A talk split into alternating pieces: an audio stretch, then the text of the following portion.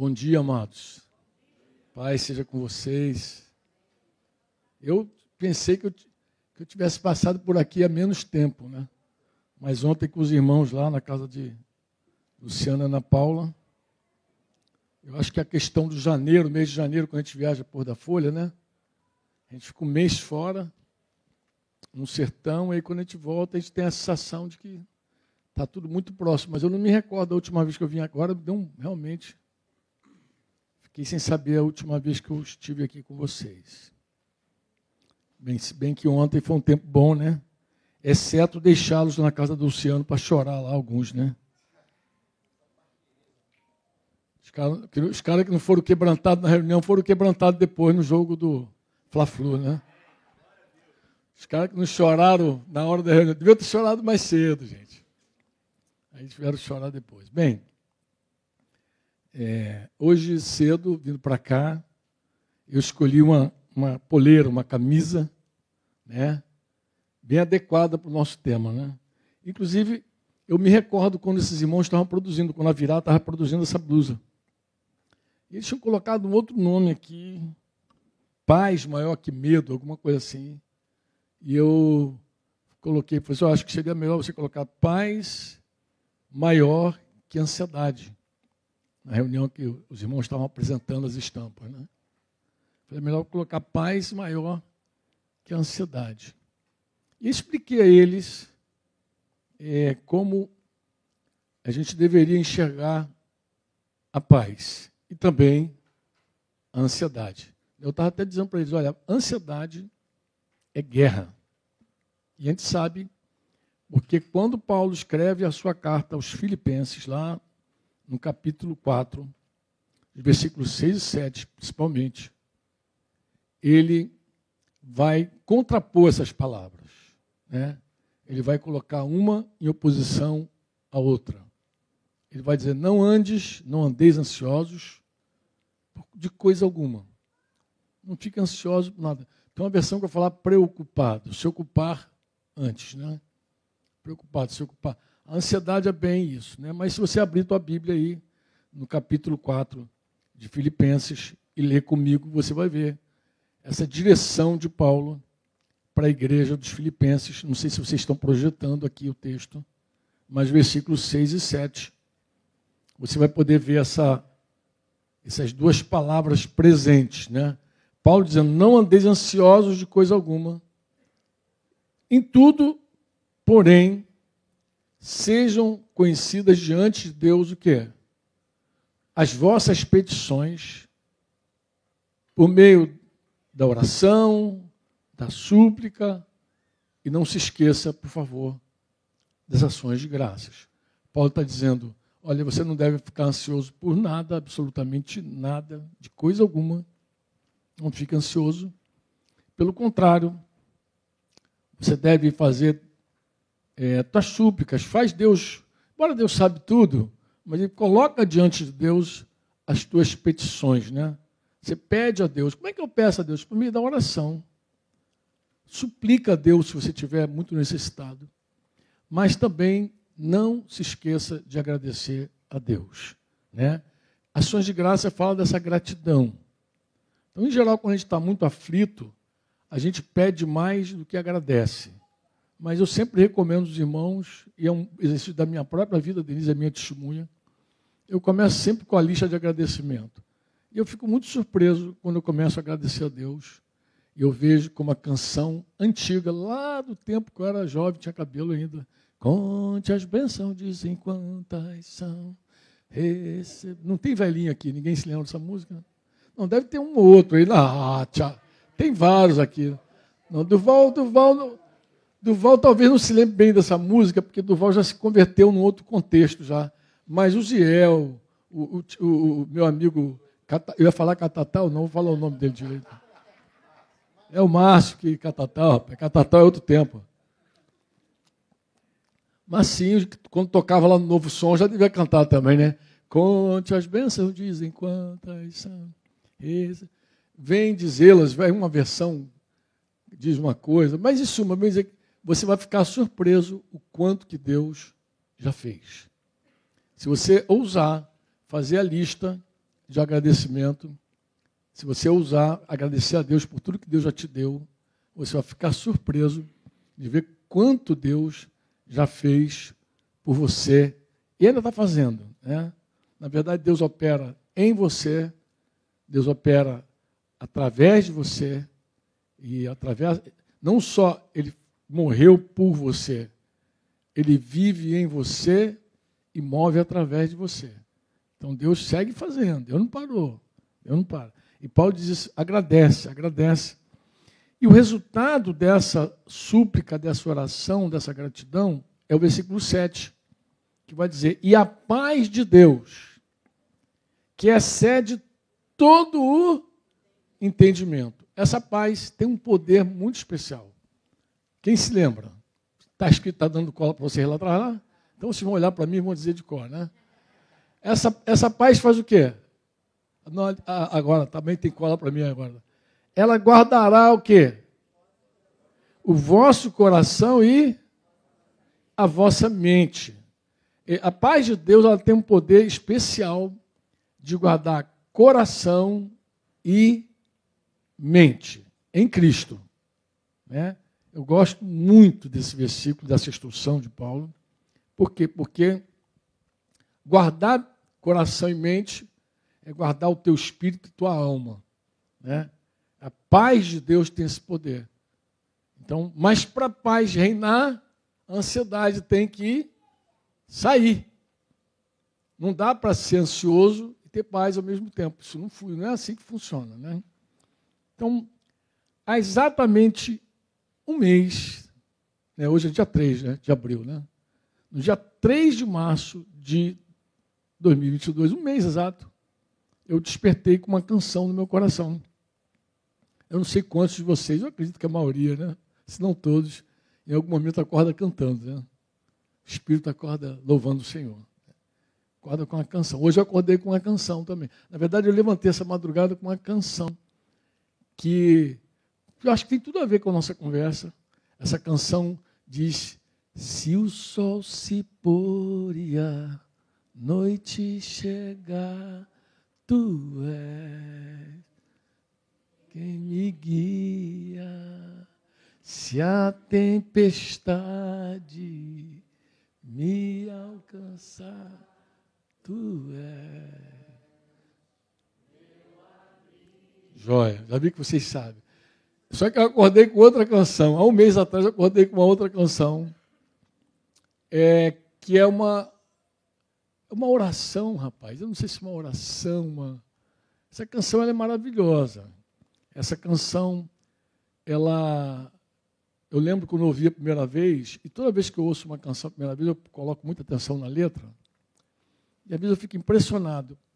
Eu também, eu sei que a maioria não sabe, eu também tenho algumas canções. Eu já compus algumas canções. Até vim brincando no carro, falando aqui com a Elaine. Falei, Elaine e Giovanni, falei, olha, eu também sou compositor. Assim, eu tenho umas músicas gravadas, que às vezes vai tocando no carro. Né? E canção é uma coisa muito interessante. Quando ela brota no teu coração, muitas vezes ela tem a ver com, a, com o teu momento, com a tua vida, ou com uma experiência que você está vivendo, ou até com uma experiência que você vai viver. Eu tenho uma canção que Deus me deu num tempo, e eu experimentei essa canção na íntegra, viajando para o Chile em 94. E aí foi o negócio foi punk. Eu vi que aquela música era uma música que Deus me deu para animar a minha fé nas lutas que eu iria passar lá naquela cidade, lá no meio da Cordilheira dos Andes, cheio de frio. Então, é a canção tem essa força. Mas essa canção especial diz assim: Não quero interromper o teu silêncio, ó Pai. Quem se lembra dessa música? Não é brincadeira, não. Não quero interromper o teu silêncio, Pai. Alguém se lembrou? Lembrou, não? Lembrou? Como é que começa? Não quer. Mas é só orando que eu encontro o vento. Então vamos lá. O refrão diz: Acalma o você que puxou muito alto. Você puxou muito alto. Ele puxou muito alto, agora não está aguentando. Nem eu, nem você, nem ninguém, né? Porque o refrão vai só aumentando. Bem, ele, o autor diz: Não quero interromper o teu silêncio, ó Pai, mas é só orando que eu encontro paz. É verdade, Paulo diz isso, né? A paz é resultado da oração. O vento da aflição quer apagar a chama da minha adoração. Eu sei que esse, essa pessoa, esse autor, essa música, Anderson Freire, se não me falha a memória, essa pessoa, essa, se, é, dele a canção, eu creio que sim, ela está tá vivendo algum drama. Ela está passando por uma aflição. E ela crê que essa aflição quer apagar a chama da sua adoração. Ele diz que o mundo é um oceano. E é verdade, o mundo é um oceano. Toda vez que a pessoa sonha com o mar, com o oceano, o negócio está brabo hoje, hein, cara? É, a sabotagem hoje está forte, né, cara? Todo mundo, toda vez que alguém sonha com o mar, eu sempre interpreto da mesma forma. O mar, em geral, é o mundo. Né? O mar é o mundo. O mar é a figura do sistema. Mundo não criação, mundo sistema mesmo, entendeu? E ele diz que o, o, o mundo é um oceano. Minha carne é um furacão, porque essa é a grande luta nossa, né? é da carne contra o espírito, do espírito contra a carne. Minha vida é um barquinho buscando o quê? Direção. Descansa em minha alma. Eu não sei se, se a expressão correta é descansa minha alma ou se ele está dando uma ordem. Ó oh, alma, descansa. Né? Bendiz, ó minha alma, Senhor, descansa minha alma. Mas se ele fala descansa minha alma, ele está pedindo para Jesus entrar no barquinho dele. Porque Jesus estava dormindo naquela primeira tempestade. Talvez ele esteja dizendo assim: descanse minha alma, entra no meu barquinho, Senhor, e descanse minha alma. Entra no meu barquinho, porque eu sei que quando tu está no barco, a tempestade passa. Né? E alguém já disse, nós já repetimos, que a tempestade que mata mais é a tempestade de, de dentro do que a tempestade de fora. Na verdade, a maior tempestade é dentro de nós. Né? Muitas vezes os problemas que estão fora da gente não são suficientes para nos derrubar, para nos destruir. Mas o pavor de dentro, as aflições de dentro, elas são maiores. Aí essas sim acabam conosco. Essas abalam o nosso coração, né? Daí Jesus sempre dizer para nós, paz seja contigo, né? Paz seja com teu coração. Jesus entrou em vários momentos na história de algumas pessoas falando paz, né? E eu me lembro que esse foi o momento que ele declarou paz. Outro momento foi quando os discípulos estavam com medo depois da ressurreição de Jesus, lembra? Eles Jesus havia é, sido crucificado, morto, eles não tinham ainda notícia se não tinham tido uma, um encontro com o Senhor, mas eles estavam cheios de terror, de medo, e diz que Jesus atravessa assim a parede, entra no, no lugar onde eles estão e diz: Paz seja com vocês. A paz é poderosa. A paz é poderosa. Amém? O, o, o refrão diz: Acalma o meu coração acalma o meu coração. O vento está soprando, mas é te adorando que venço uma da aflição. Acalma o meu coração. A segunda parte diz: o barulho do mar vem para me confundir. Ó oh, Pai, não deixe as ondas minha fé diminuir. Perdoa se pensei que em meio ao teu silêncio não estivesse aqui. Esse dia um rapaz lá do Nordeste mandou uma mensagem perguntando, Franco, que, que Deus se cala?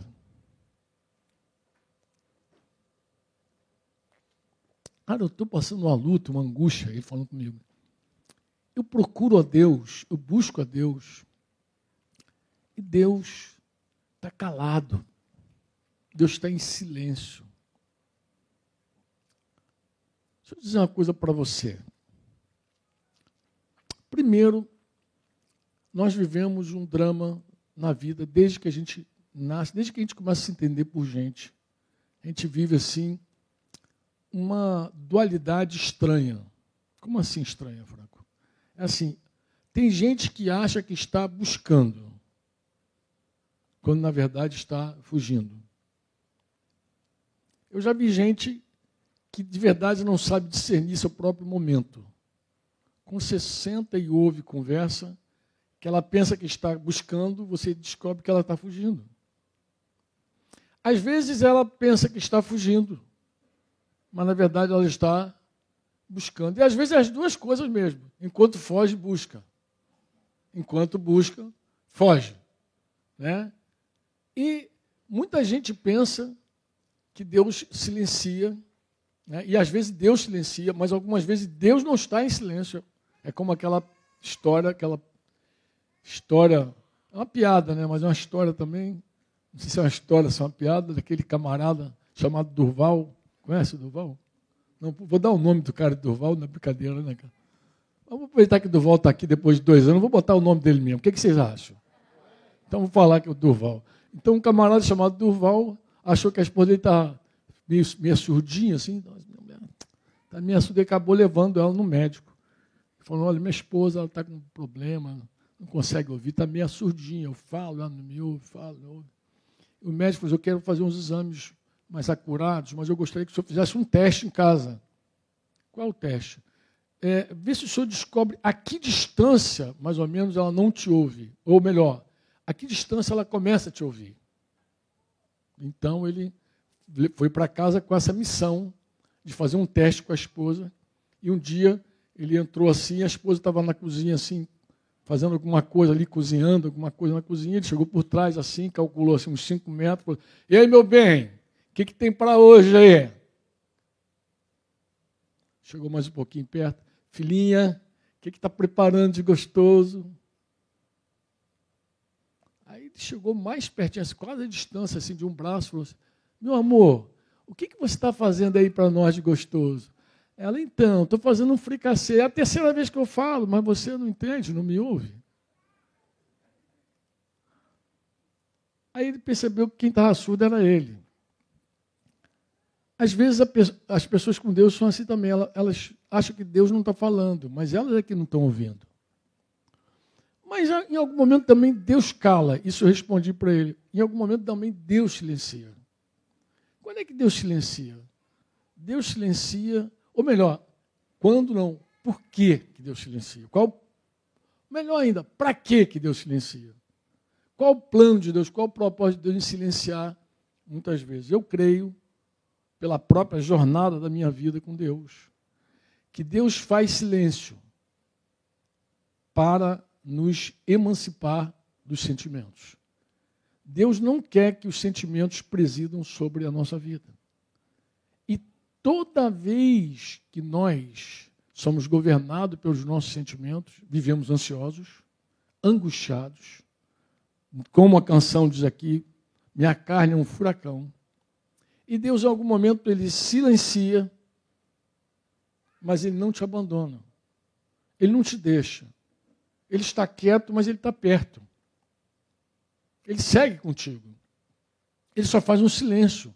E eu respondia para esse rapaz: eu dizia, querido, Deus silencia para que você não seja sempre governado pelos teus sentimentos. Porque é muito triste ver um cristão que é guiado por sentimento a vida inteira. Quando a Bíblia diz que o justo vive pela fé. A canção que a gente cantou aqui, né? Ainda que a figueira não floresça. Está dizendo que eu não vou ser guiado pelas circunstâncias. O profeta Abacuque disse: não vou ser guiado né, pelas circunstâncias. Ainda que tudo dê errado, eu sigo com a minha fé intacta. A fé, ela não depende jamais nem de uma boa notícia, porque a fé ela vem pelo ouvir, e o ouvir vem pela palavra de Deus. Você diz amém ou não? E quando eu acordei, é, quando eu estava meditando nessa canção, lá no dia 3, um mês exato, quando eu comecei a meditar, assim, de repente Denise despertou do meu lado e eu vi que Denise estava aflita. E ela me abraçou assim, ela me abraçou e eu falei assim, está tudo bem. Eu vi que ela estava, acordei angustiada e tal. E eu falei, meu amor, está tudo bem, falei assim com ela. Mas o meu tudo bem é, é tudo em Cristo. E ela falou assim: Não, eu sei, eu, eu tenho declarado para mim mesma que está tudo bem. E aí eu falei assim: não, amor. Antes da gente orar, eu falei: deixa eu dizer uma coisa para ti. A nossa paz não depende de estar tudo bem. A nossa paz, ela pode existir mesmo quando as coisas não estão acontecendo, mesmo quando as coisas estão aparentemente aos nossos olhos dando errado. Aí eu me lembrei de uma conversa que eu tive umas semanas antes com duas irmãzinhas que estavam no telefone animando uma terceira, dizendo: Olha, está tudo bem, não, fica tranquilo, não vai dar nada errado, os exames vai dar legal, fica, fica descansado. Eu entrei ali em socorro e falei: Irmãs, eu não gosto desse assunto. Eu sei que todos nós torcemos para dar tudo certo. Na verdade, nós vamos mais além, nós oramos para dar tudo certo. Mas deixa eu te falar uma coisa. Se essa pessoa vai ficar bem porque dá tudo certo, algo está errado. Porque tem hora que a figueira não floresce. Né? Às vezes o sol se põe, se o sol se põe, e a noite alcança as pessoas. Em algum momento a gente pode naufragar também, o mar, o mar pode deixar a gente, a gente pode pisar igual Pedro na, na, na água e daqui a pouco afundar. E nessa hora, a pessoa para de crer, para de confiar, para de ter paz. A paz, eu falei com elas, não depende, a paz de Jesus não depende. Ele disse: Eu vos dou a minha paz, eu vos deixo a minha paz, vos dou a minha paz, e não dou a vocês como o mundo dá. E a paz do mundo é assim: a paz do mundo é ausência de guerra, é ausência da guerra. A paz do mundo é a paz que depende das circunstâncias. A paz de Jesus não. E eu falei a mesma coisa para Dedê. Nesse dia eu falei, Dedê, esse speech, essa, essa autodeclaração, assim, dizer, não, está tudo bem, não está. Isso aí não é a solução para nós. Porque a gente poderia acordar com tudo caindo, com tudo desabando. E ainda assim, ter paz. Ainda assim, saber para onde a gente tem que ir, qual caminho tomar, qual decisão tomar. Então eu comecei a falar com ela assim, ocupado, pensando assim, poxa, isso, é, o mundo parece que vende isso o tempo inteiro. Vai dar tudo certo. Quantos aqui tiveram Covid?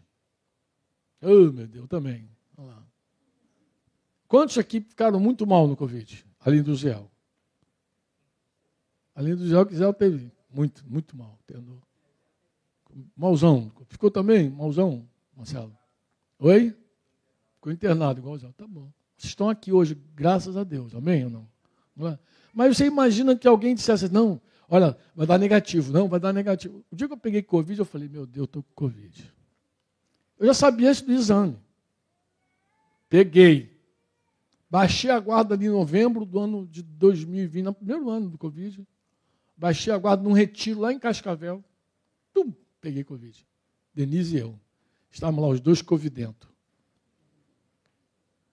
Mas aí é aquilo, nós tínhamos um acordo de não ver televisão, não entrar na internet, não ouvir notícia, ficar. Eu falei, Denise, a única palavra que não muda é essa aqui. Então todo dia a gente pode ficar com ela. Tá? De manhã, de tarde, de noite. Porque o que bater na televisão aí vai ser baboseira. Vai ser guerra de braço, vai ser política, filha, besteira. Vamos ficar com essa palavra, porque essa é palavra que nos dá fé. Qualquer notícia vai produzir angústia para nós. Angústia tribulação, que morreu não sei quando, ai meu Deus, morrer também. E, e, e tem mais, o cristão, um verdadeiro cristão, ele deveria, inclusive, ter paz até diante da morte. Porque o cristão que está em Cristo mesmo, não está com dúvida, ele não está no caminho largo, ele tem segurança de que está no caminho estreito, ele precisa ter paz até na hora de morrer. Ele precisa dizer, não, se eu fechar meu olhinho aqui, eu vou ver Jesus ali. Acabou vai, vai lamentar de, de não ver os netos crescer, os filhos, sei lá, vai, vai, pode lamentar, pode ter, ter saudades. Eu, eu digo para Dedê, Dedê, Deus não é terrorista, Deus não vai deixar você desesperado. Deus vai te encher de paz na tua hora. Pode ter certeza disso. Um cristão morre em paz. É assim que funciona. Amém? E um ateu, já viu um ateu morrer alguma vez? Eu vi o relato, eu nunca vi, mas houve relato de alguns médicos que nunca mais quero ver um ateu morrer na minha vida. Um ateu morrer é uma desgraça. Mas um cristão morre em paz. Inclusive, uma das coisas que tocou meu coração para o Evangelho, quando eu era incrédulo, foi ir no velório de alguns cristãos. Eu falei, esses caras são malucos, cara. Os caras estão em tranquilidade. Eu, ficava sem compreender o comportamento daquelas pessoas antes da morte. Né? Tudo em paz, em paz mesmo, em paz. Às vezes é um consolo tão sobrenatural, né? A pessoa fica pensando assim, puxa, vai, que dor, que tristeza. Mas chega lá, Deus dá um consolo tão sobrenatural. Jesus falou lá em João 14, 27, deixo com vocês a paz, a minha paz lhes dou. E não dou a paz para vocês como o mundo dá. Amém? Que o coração de vocês não fique angustiados e nem tenham medo. O Senhor está dizendo, não tenha medo. A paz de Cristo. A paz de Cristo é um espetáculo. Existe um camarada, um, um cantor, um cantante, chamado Luiz Guerra. Conhece? Alguém já ouviu falar de Luiz Guerra aqui? Não é, não é a praia de vocês, não, né? Mas esse cara, conhece? Opa, tem um dedinho lá. Esse cara, ele ganhou alguns Grammys famoso, famoso e famoso da música latina.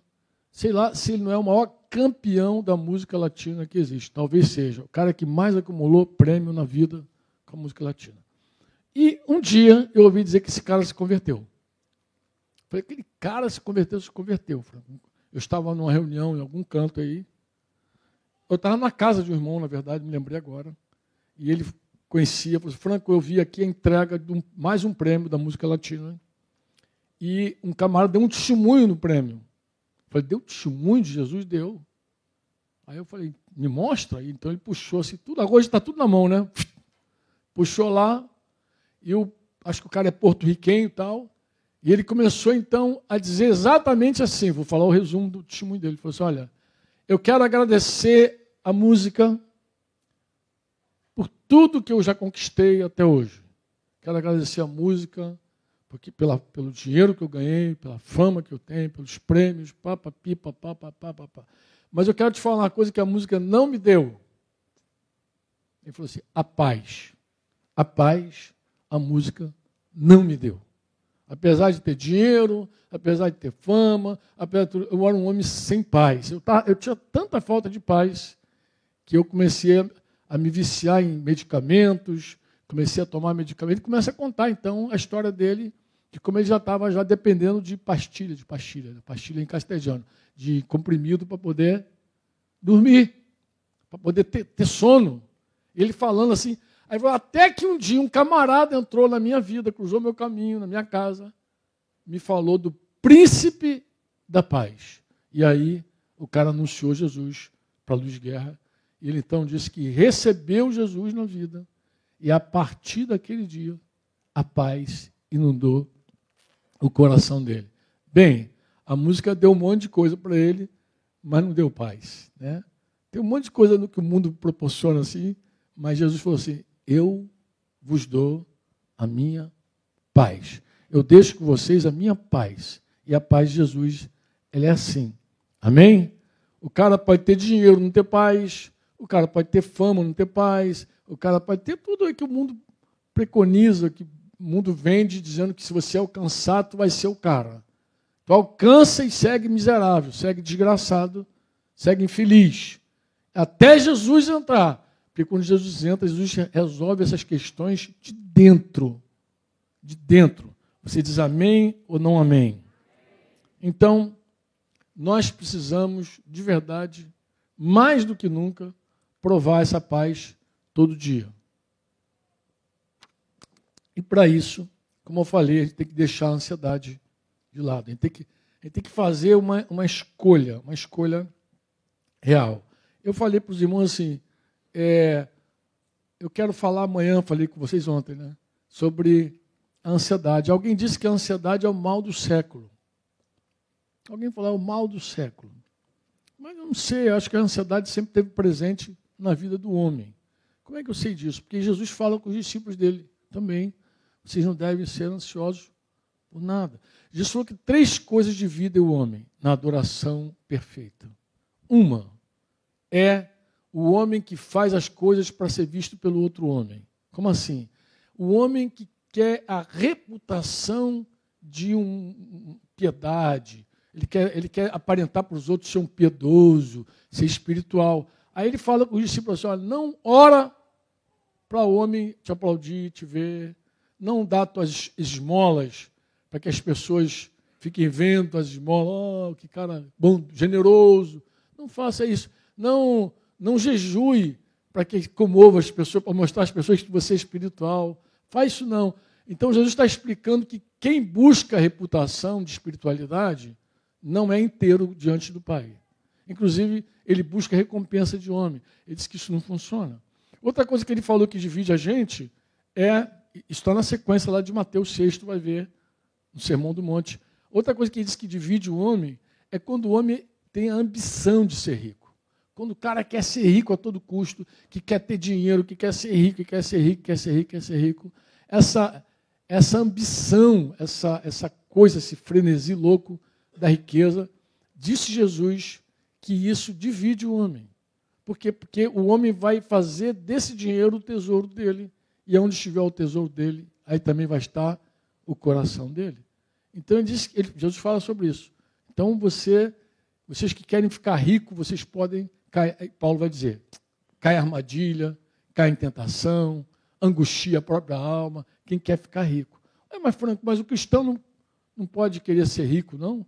Olha, o cristão, ele deve buscar ser próspero. Se Deus quiser fazer ele rico, faz. O dia eu conversava com o irmão que é rico, rico, rico de verdade, ia dizer para ele, assim, que ele estava falando sobre o negócio de riqueza, eu falei, deixa eu te falar uma coisa, amado.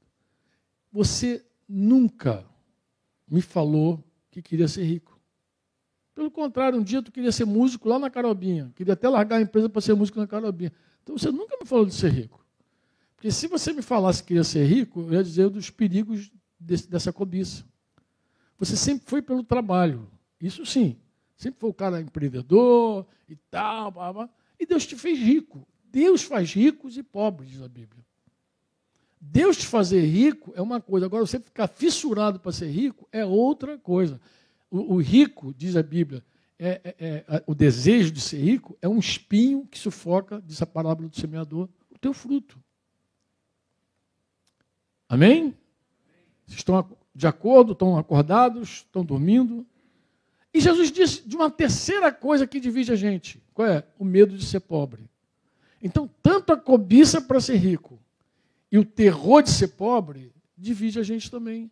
Aí ele vai falar com os discípulos. Não fica ansioso. Porque o terror da pobreza, o que, que eu vou comer? O que, que eu vou beber? O que, que eu vou vestir? Tem gente que tem um desespero de alma, que ela acha que em algum momento vai faltar algo para ela. E ela vai falir. Ela vai ficar destruída. Que vai faltar comida, que vai faltar roupa, que vai faltar bebida, que vai faltar alguma coisa. Então, esse desespero de alma, esse desespero de alma, produz em nós uma ansiedade sem medida, diz a Bíblia. E essa ansiedade sem medida leva a gente para um, um abismo, um buraco. E Jesus está evitando. Jesus, Jesus fala contra a ansiedade. Jesus fala contra essas três coisas: religião que se exibe. Você está exibindo religiosidade? Quer ser espiritual para os outros ver? Isso divide você com Deus. Você que quer ser rico a todo custo, tu vai se quebrar nessa história e três, não tenha medo de ser pobre. Não tenha medo de ser pobre, pô. Não vai te faltar nada, pô. Ele também fala de. Porque o cara que tem desespero de ser pobre, aí ele diz, cai na ansiedade. Não, aí ele fica ansioso. Falou, baixa para cada dia seu próprio mal. Viva um dia de cada vez. E, e sabe que é engraçado? Tem muito irmão com medo de ser pobre, gordinho. Pô, cara. Parece que está botando reserva já para se voltar, já tenho. Pô, cara. Já ouvi irmão dizer, pô, irmão, estou num deserto. Tu sabe essa história, né? Estou num deserto, está faltando tudo. Falei, amado, está faltando, tu está até gordinho. Falei. Aí tinha uma irmã passando, ouviu a história. Sobrinha de Cidinho, só podia ser, né, cara? A irmã falou assim: vai ver que ele comeu camelo no deserto, né? Falou assim. Só podia ser sobrinha de Cidinho, né, podia ser outra, não, né? Essa boca. Falei, menina, sai para lá, menina. Falei assim, vai ver que ele comeu o camelo no deserto. Que a minha pessoa atribui um momento difícil da vida, mas ela mesmo não está.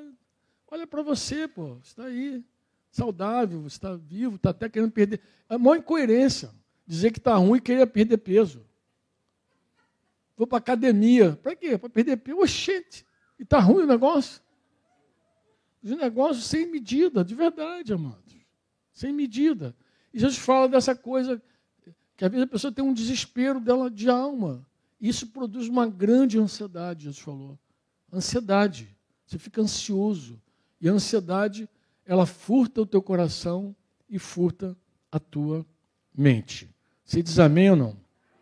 Eu vou terminar é, lendo um texto com vocês é, de 1 Pedro, capítulo 5. Eu vou ler um texto longo com vocês, mas por que Pedro? Vou te contar por que Pedro. Por que eu escalei Pedro aqui? Porque Pedro é aquele camarada que andou sobre as águas. Ele andou, ele afundou, mas andou. Amém ou não? Ele andou. Ó, se tem alguém que andou sobre as águas além de Jesus, foi Pedro. Jesus chamou, ele foi. Se és tu, me chama. Sou eu, vem. Ele pum, meteu o pé e andou. Só que diz que ao chegar próximo de Jesus, o barulho, o som do vento, tirou a atenção de Pedro e Jesus. Aí você conhece a história, né? Quando ele desvia os olhos de Jesus, o que acontece com ele? Ele afunda. Mas graças a Deus não morreu afogado. É isso que a gente gosta de falar de Pedro. Cara, que fé, bad, afundou. Mas, amado, ele nem morreu afogado. Porque ele estava pertinho de Jesus, ele gritou para Jesus, clamou, Jesus já meteu a mão e segurou Pedro, deu um puxão de orelha nele, falou que a fé daquele homem era débil, né? Entrou no barco, repreendeu a tempestade, nem era uma tempestade, a tempestade era a primeira, que eram ventos fortes, eram ondas contrárias. Então, Pedro viveu essa experiência. Ele passou por uma experiência ímpar. Mas aqui, na primeira carta dele, agora é ele escrevendo, e ele escreve essa carta, por incrível que pareça, para os pastores. Esse capítulo 5 ele está dedicado aos presbíteros, aos pastores. Pastorada que está aí, me ouve. Quem está em casa também se liga. Ele está escrevendo para os pastores. Depois de dar alguns conselhos pastorais para os pastores, no versículo 6, ele vai dar o mandamento fatal para a vida. Humilhem-se debaixo da poderosa mão de Deus 1 Pedro 5, 6. Para que ele, em tempo oportuno, os exalte. Lancem sobre ele o quê? Todas as suas ansiedades. Lancem, está falando para os caras que lideram, lancem sobre ele todas as suas ansiedades. Por que você deve fazer isso? Por que, amado? Completa aí. Porque Ele cuida de nós. Ele é que cuida de vocês, Ele cuida de vocês, Ele cuida de nós. É Ele que cuida. Então lance sobre Ele. Agora Ele vai dar um conselho, vai dizer: sejam sóbrios e vigilantes. Vou falar a palavra sóbrio na sua integralidade. Porque alguém, quando pensa em sóbrio, pensa o cara que não está bêbado. Não está bêbado, está sóbrio, né? Não é assim? Mas por que Pedro está falando então para a igreja, para os pastores, sejam sóbrios? Era um bando de bêbado? Ah, já que vocês estão chapados, eu vou dizer, sejam sóbrios. Será que é isso que, tá, que Pedro está falando com, com os pastores? É isso? Não. Eu vou te falar qual é a essência da palavra sóbrio. Sóbrio é a pessoa que não foge do sofrimento. Isso é o sóbrio. Sóbrio é aquela pessoa que não apela para anestésico. Lembra de Jesus na cruz, quando tentaram dar, antes de dar para ele o vinagre, para aumentar a dor e o sofrimento, tentaram dar mirra para ele, lembra disso? E Jesus não tomou. Jesus não aceitou o anestésico. Sóbrio é aquilo. Sóbrio é você não aceitar nada que vai anestesiar a tua dor. Sóbrio é alguém que não corta caminho. Tem um monte de gente hoje que bebe para fugir do sofrimento, se droga para fugir do sofrimento, drogas lícitas também levam você, assim como as drogas ilícitas. Eu me recordo de visitar uma querida, minha esposa Denise, nós saímos lá chorando, porque a queridíssima estava embriagada de droga lícita. Ela gostava tanto de tomar remédio, ela já muito gosta de remédio, né? mas naquele dia ela tinha tomado demais. Então ela mal conseguia falar com ela. Legal, essa irmã parece que tomou todas. Não, ela estava tomando os comprimidinhos dela, depressivos, antidepressivos, não sei o que. Né? E ficou doidona, drogada. Então, sóbrio é não se drogue. Não atenue. Enfrente o teu problema. De frente. É isso que está dizendo. Essa palavra sobriedade, a indústria farmacêutica podia arrancá-la daqui, se quisesse. Porque ela não favorece muito a indústria farmacêutica. Ela vai dizer para você que muitas vezes você tem que enfrentar a coisa como ela é. E não correr toda hora, fugir toda hora, entendeu? Sóbrio é isso. Sóbrio. E vigilante é aquela pessoa que não dorme na noite. É aquela pessoa que vigia de noite. Que a noite chega e ela fica esperta, fica atenta. E a noite nem sempre é a noite da noite. Pode ser a noite da alma, a noite espiritual, a noite do momento que a gente está vivendo. É de noite. Então você pode dormir, deixar para lá, embarcar na onda que todo mundo está indo, ou você pode ficar esperto, acordar. Estão me entendendo ou não? Quantos dizem amém? E dizer, não vou dormir com a maioria. Não vou embalar nesse negócio desse sono aí, não. Eu vou ficar esperto, vou ficar acordado. Então, Pedro está dizendo, vou repetir, tá? Pedro está dizendo que a gente tem que lançar sobre Deus todas as nossas ansiedades, porque Ele cuida de nós. Amém ou não? Sede sóbrios e vigilantes. O inimigo de vocês, quem? Que inimigo é esse?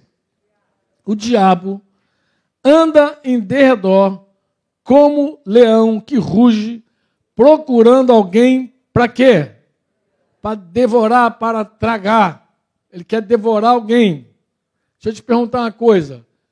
Se a Bíblia diz que o maligno não toca naquele que é nascido de Deus, eu te pergunto, como é que o diabo vai devorar alguém? Ele não pode nem tocar. Nunca te fiz essa pergunta, não? Nunca fiz a você. A Bíblia diz que aqueles que creem, aqueles que nasceram de novo, o maligno não toca, como é que o diabo agora vai devorar igual um leão? Se não pode nem tocar. Eu vou dizer para você aqui a figura que eu creio que, que, que meu amado Pedro está usando. Lembra que eu falei que o mundo é o oceano, minha carne é um furacão. O mundo é um oceano. O mundo é o sistema. O mundo, as águas, o mar. Jesus estava andando sobre o mundo sobre as águas. O mundo. O mundo. Para ele te envolver, Márcio, para o inimigo te estragar, ele precisa do mundo. Ele precisa do oceano. Ele precisa dessas ondas gigantes. Ele precisa de tudo isso aí. Ele precisa desse terror para envolver a tua alma cheia de aflições e angústia e fazer você sucumbir naquele furacão naquele furacão, não, naquele redemoinho lá, aquela coisa que dá na água, assim, aquela correnteza que puxa para baixo você. Ele quer você lá embaixo do mundo, solapado, engolido, angustiado, angustiado, desesperado, vendendo o almoço para comprar janta. Ele quer você assim. Ele quer você sem dormir direito. Ele quer você cheio de remédio, cheio de de comprimido. Ele quer você angustiado. Ele quer você ansioso. Ele quer você correndo. Ele quer você vivendo dez dias num dia só. Ele quer você desse jeito. Ele quer você aflito de alma. Ele quer você aflito de alma. Ele quer você acelerado, muito acelerado, que não dorme apaga. Desliga. Trrr, e já acorda. Trrr, de novo. Ele quer você assim. Porque você assim, ele te engole. Você assim, ele te engole, te envolve. Então ele, ele é um leão, ele é um inimigo. Ele quer tragar você, mas ele não tem poder para te tocar. O diabo não toca em você. Não tem esse poder, está escrito. Mas ele tem uma coisa chamada mundo. A Bíblia diz que o mundo inteiro jaz no maligno. O sistema é todo dele. Ele te envolve no sistema. Ele sabe as notícias que vão deixar você a flor da pele. A gente chama toda essa mídia de indústria do medo. Eu não vejo uma notícia na TV, em qualquer canto, que produza paz, alegria, felicidade. Só medo. E o medo vende. Aí o medo vende tudo. Quando o cara está com medo, tu vende qualquer negócio para ele. Qualquer coisa. Medo. Como alguém disse, medo.com. E, e, o medo é um negócio, vai produzindo. Eu escrevi um texto ontem falando sobre não tenha medo. Até os irmãos me perguntaram sobre esses textos. Né? Não tenha medo, eu digo, ter medo não é pecado. O problema são as consequências do medo. O medo faz você transferir culpa, o medo faz você é, colocar responsabilidade em outra pessoa. Foi a mulher que tu me deste. Medo faz isso. Medo faz a gente se esconder. Mas o medo também faz a gente desesperar de ansiedade. Nós ficamos desesperados. É raro você conversar com alguém que está vivendo apenas hoje. É raro. Em geral, as pessoas estão com amanhã, depois da manhã, tudo, na, tudo, tudo diante dela. É raro você ter alguém ali. Inclusive, é raro até você ter alguém que esteja ali de fato. Que às vezes a cabeça está ali, o corpo está ali, mas a alma está em outro canto. Tá, a outra pessoa está em outro canto, está gravitando em outro negócio. É por isso que tem um monte de filho órfão de pai vivo. Que o cara chega em casa e não está ali. A cabeça dele está um, um, trilhão à frente, sei lá como está a cabeça dele. É, é, órfão de pai vivo que eu chamo, porque eu, eu vivi sem meu pai, cresci sem meu pai. Mas eu conheço um monte de gente na igreja que o pai está ali, mas é mesmo não ter. O pai nunca esteve. Envolvido também nas suas muitas ansiedades, coitado. Atribulado e angustiado com muitas coisas. Eu sei que a, a tendência é colocar a culpa no pai. Mas eu não quero que você coloque a culpa no pai. Eu quero que você enxergue, contemple, veja a angústia que essa pessoa também vive. O mundo é igual para todo mundo. O sistema é igual para geral. O inimigo de vocês, o diabo, anda de redor como leão que ruge procurando alguém para devorar. Resistam-lhes, firmes na fé Resistam firme na fé. Obrigado, amado. Resistam-lhes firme na fé. O que, que eu tenho que fazer, Franco? Resistir o bicho firme na fé. Agora, olha que coisa interessante. Ele dá um consolo muito estranho. Eu fiquei pensando nisso. Certos de que os irmãos de vocês, espalhados pelo mundo, estão passando por sofrimentos igual, iguais aos de vocês. Como assim, Franco? Você vê que o, o mundo e o inimigo imprimem um sofrimento sobre você. Você fica com a ilusão de que só você vive aquilo, mas ninguém vive. Que você é o único a sofrer aquele problema, aquela dificuldade, aquela, aquela tribulação. Mas ninguém vive, só você que está ali passando. Né? se consome naquilo, se angustia naquilo, fica cheio de ansiedade, querendo dar soluções ligeiras e rápidas. Amado, deixa eu te falar uma coisa de coração. Todo coração. Deus pode fazer assim e arrancar a gente de qualquer tribulação. Quantos creem nisso? Quantos creem? Por que, que Deus não faz então? Por que, que Deus não arranca a gente imediatamente de, algumas, de alguns buracos que a gente entrou? muitas das vezes, é para nos ensinar a não entrar naquele buraco de novo. Por exemplo, tem um monte de gente que gosta de arrumar dívida financeira. E, e você dá dinheiro, ela volta de novo. Dá dinheiro, ela volta de novo. E as pessoas acham que a solução é dar dinheiro. Não é. Quantas pessoas que ganharam na loteria voltaram a ser pobres? Já fizeram até filme por causa disso. Então o problema não é dinheiro problema dessa pessoa. Ela não sabe lidar com dinheiro. Ela não sabe se relacionar com dinheiro. Ela não aprendeu ainda, né, Dudu? Esse é o trabalho de, de matéria de muitos anos, né? O cara lidar com dinheiro, porque não adianta dar dinheiro, dá, não resolve. E às vezes Deus deixa a pessoa por um tempo no deserto né, para aprender a dar valor às coisas, pô. A, a, a, se relacionar corretamente com o dinheiro. Então o problema da pessoa não é falta de dinheiro. E assim funciona com as demais coisas. Às vezes a gente entra num processo e esse processo é um processo que vai, além de nos ensinar, vai nos transformar. Porque todos que nasceram do Espírito podem ser transformados. Você não é pau torto que morre torto, nasce torto e morre torto. Você é outra pessoa. Você é alguém que nasceu de novo em Cristo e você pode ser moldado numa nova pessoa. Inclusive a Bíblia pode chamar você também de vaso de barro na mão do oleiro. O oleiro pode dar qualquer forma para você. Você não está fadado a ser. Você, aquele, aquele complexo de Gabriela da tua vida desaparece. Lembra, né? Eu nasci assim. Tem o pessoal velhinho que lembra. Eu cresci assim. Você sempre é assim, Gabriela. Isso, isso na tua vida não vale. Esse encantamento para você não vale.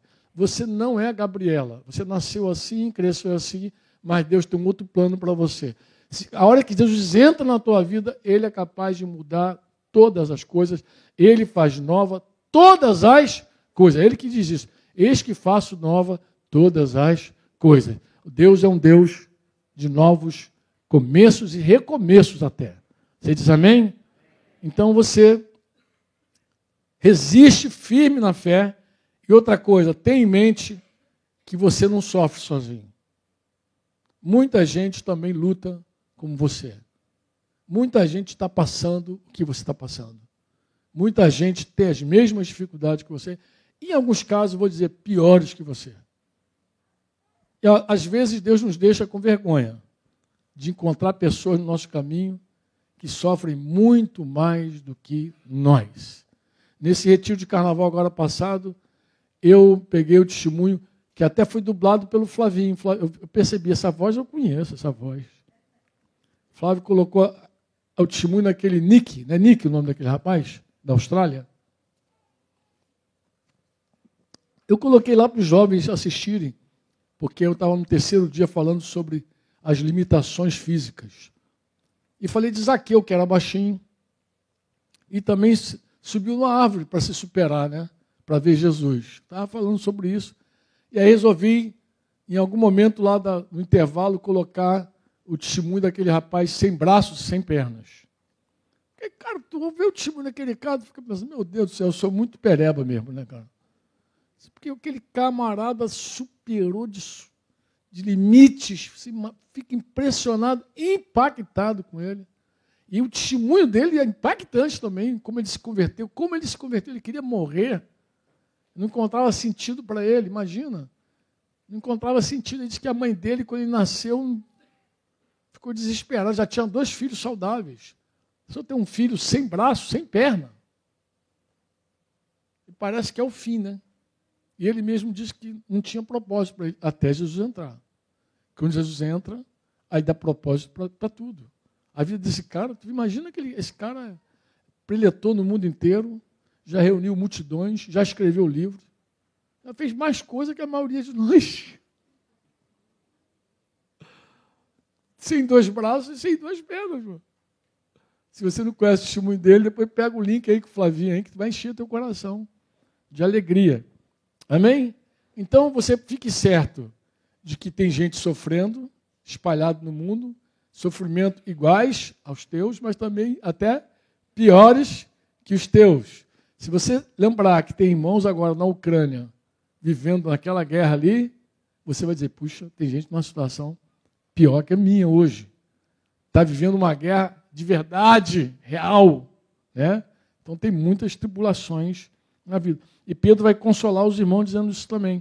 Agora diz comigo assim: é, e o Deus de toda graça, que em Cristo os chamou à sua eterna glória.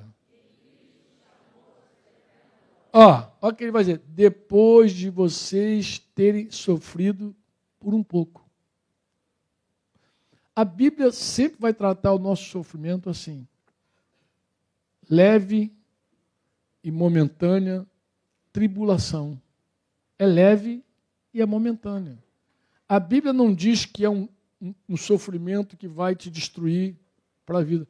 Ainda que o choro dure uma noite, a alegria vem pela manhã. Andar com Jesus é garantia de que até o sofrimento é passageiro. Algo Deus vai fazer que vai, vai mudar aquele quadro. Não vai ser para sempre esse, esse problema. Não vai ser. É difícil a gente dizer, não, mas tem gente que carrega. Não, amado. Em algum momento ele superou aquilo, Deus está fazendo uma outra coisa e ele está se alegrando ainda em Deus, apesar disso. Paulo tinha um espinho na carne. Ele orou a Deus, pediu a Deus para tirar aquele espinho, disse que por anos ele fez aquele pedido e Deus deu uma resposta simples para ele. É um não, mas um não diferente, né? A minha graça, ela te basta. Agora também ele explica porque o meu poder, ele se aperfeiçoa aonde? Na fraqueza do homem. Você não é mais poderoso quando é mais forte. Você é mais poderoso em Deus quando você é mais fraco. Então, na tua debilidade, o poder de Deus é aperfeiçoado. Que tremendo, né? E Paulo, então, viveu todos os anos da vida dele. Não, não, se fala mais nisso. Vamos para lá, vamos que vamos. E vamos vivendo e vamos descobrindo as coisas novas. Amém? Diz comigo. Depois de vocês terem sofrido por um pouco, Ele mesmo irá aperfeiçoar. Ele está falando de Deus. Deus mesmo irá aperfeiçoar, diga aperfeiçoar, firmar, fortificar e fundamentar vocês. O próprio Deus, depois de você sofrer por um pouquinho, Ele mesmo, Ele mesmo vai aperfeiçoar você. Ele vai te firmar, Ele vai te fortificar, Ele vai te fundamentar. A Ele seja o domínio para sempre. Amém. Amém? Amém? O inimigo ele traga. Ele quer tragar, ele ruge como leão. Ele quer tragar. Ele conta com essa coisa chamada mundo. Mundo. Mas o Senhor diz: não fique ansioso. Viva um dia de cada vez. Lance sobre ele todas as suas ansiedades. Fala com ele do que você precisa. Ora. Amém?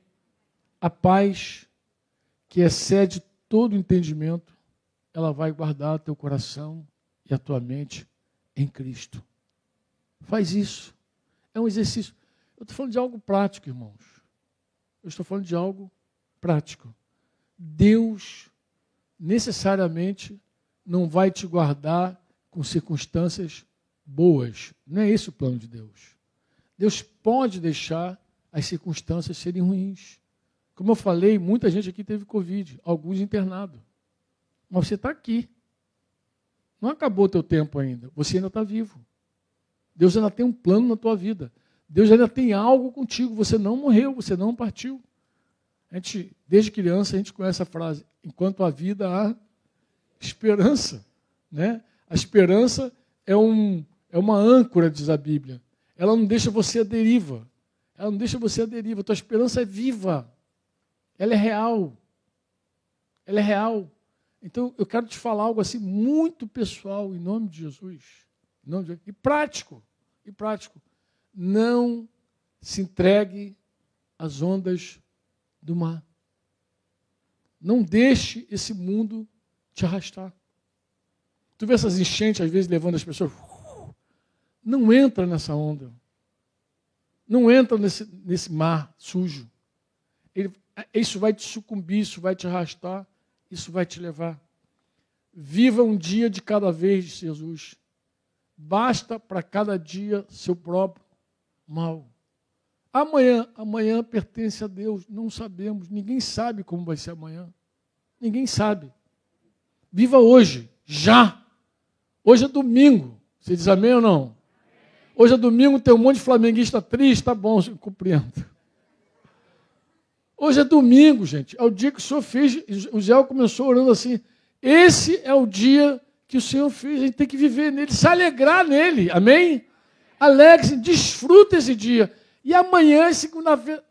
Amanhã só Deus sabe. Ninguém sabe como vai ser o amanhã. Esse é um segredo também para você não ficar ansioso. É não querer abraçar tudo. Viva um dia de cada vez. Amém? Isso é prático ou não é prático? Totalmente prático, gente. Orar é prático. Agradecer é prático.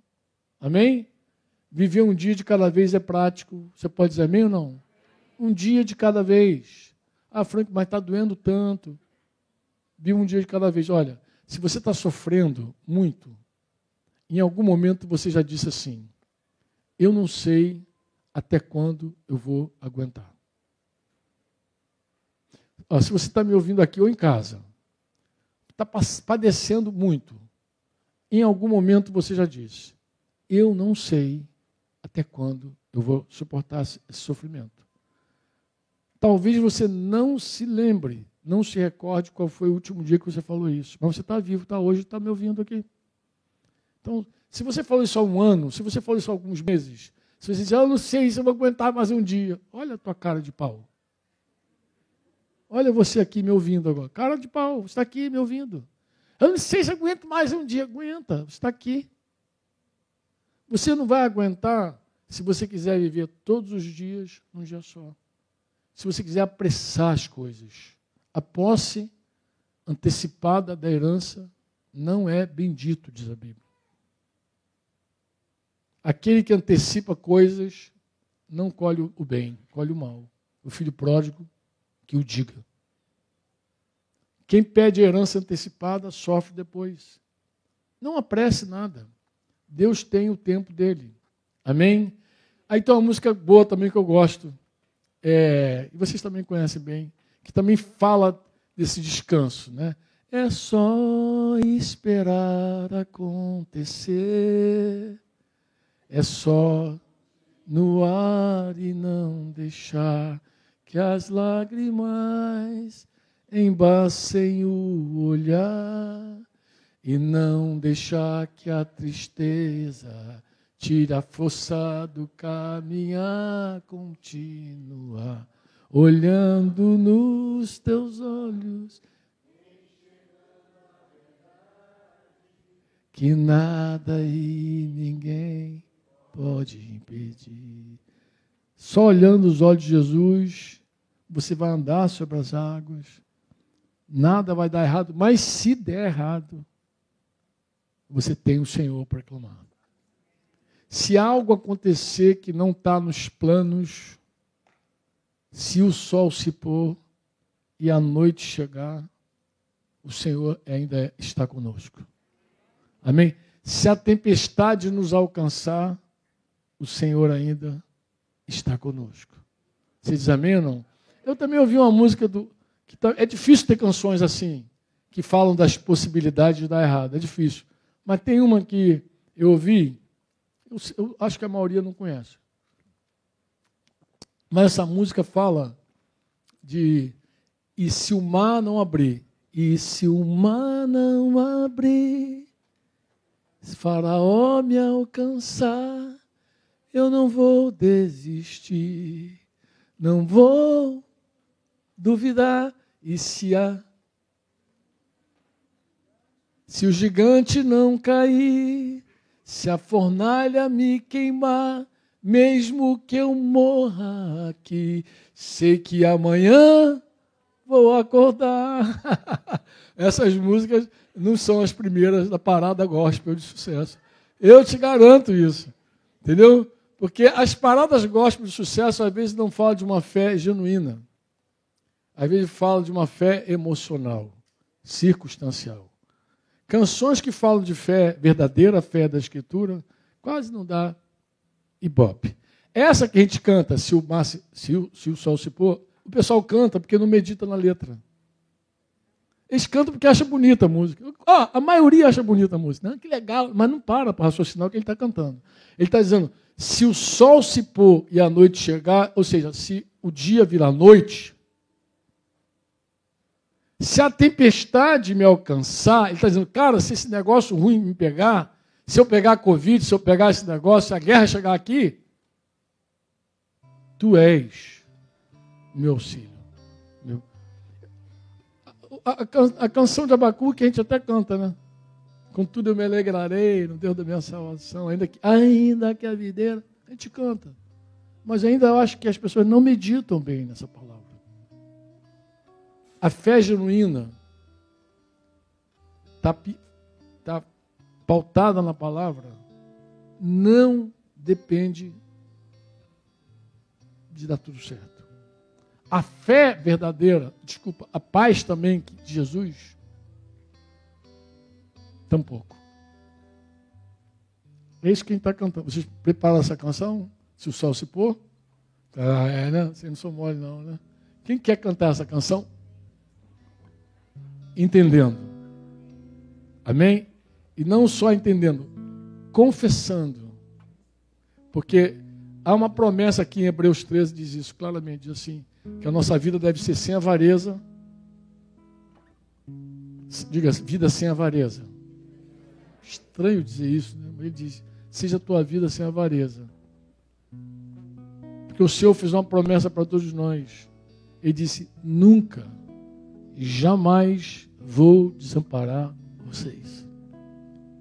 Então, diz o autor de Hebreus, declare com confiança: o Senhor é o nosso auxílio, o nosso refúgio. Então, as circunstâncias vêm e nós temos uma declaração poderosa e viva para dizer. Amém? Para declarar. Declare confiadamente, ele vai dizer: o Senhor é o meu auxílio não terei medo. Olha que coisa interessante. Ainda que eu passe pelo vale da sombra da morte, Salmo diz, não terei medo, não temerei mal algum. Por quê? Porque tu estás comigo. A tua vara e teu cajado me consolam. Quando o Senhor diz para Israel, não tenha medo, não temas, diga, não temas. Diz a teu irmão, não tema. Eu não gosto muito disso, não, mas vou fazer. Diz para ele: não temas, Duval. Ele vai dizer por que não temas. Porque eu sou contigo. Eu estou com você, eu sou contigo. Quando Deus diz, não tenha medo, Ele está dizendo, não tenha medo, porque você não está só, eu estou contigo. Eu sou contigo. Deus não está ao nosso lado, apenas está dentro de nós. Quantos podem dizer amém? Ele está em nós. Então diz, não tenha medo. Não fique ansioso. Não deixe a ansiedade dominar. Tenha paz. Diga, tenha paz. Diga, paz seja contigo. A paz seja com teu coração. Diz, a paz seja com tua alma. Prove a paz agora. Olha, eu queria que você pusesse as mãos sobre a pessoa e dissesse: tenha paz. Recebe a paz. Paz seja no teu coração. Paz seja na tua casa. Em nome de Jesus, tenha paz. Oh, você vem para um lugar como esse, amor. Vem para cá só para cantar, levantar a mão, dar dinheiro. Você vem para cá porque aqui tem dois ou três em nome de Jesus. Jesus está aqui entre nós. Onde Jesus está, onde o Espírito de Deus está, e a liberdade. Aqui você pode sair com plena paz. Tu pode chegar meio atribuladinho um pouquinho, mas a palavra te lava a palavra te lava completamente e ele te enche de paz. O Espírito do Senhor está sobre nós, nos ungiu para proclamar as boas novas. Tenha paz no teu coração, que a paz te inunde, que a paz te envolva, que a paz guarde teu coração e a tua mente em Cristo. Amém? Não se atemorize. O sofrimento Disse Pedro ali, que não é um sofrimento só teu, é um sofrimento que está espalhado pela terra. O Senhor diz que esse sofrimento ele vai passar.